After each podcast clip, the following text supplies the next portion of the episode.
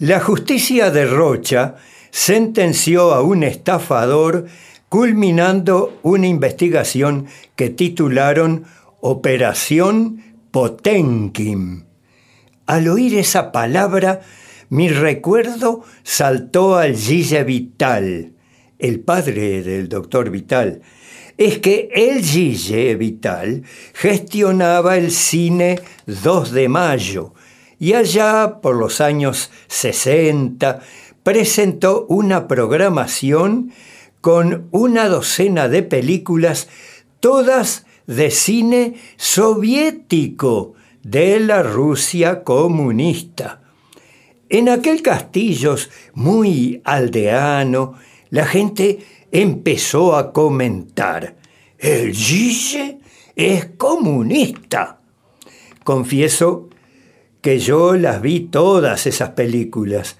Eran películas de cine mudo con cartelitos. Y también a mí me picó la curiosidad de si sería comunista el Gille. Y para sacarme la duda, subí a la cabina de proyección y se lo pregunté al Gille. No, me contestó, no. Pasa que con lo que me cuesta una película en una distribuidora yankee, yo alquilo 10 o más de las películas rusas.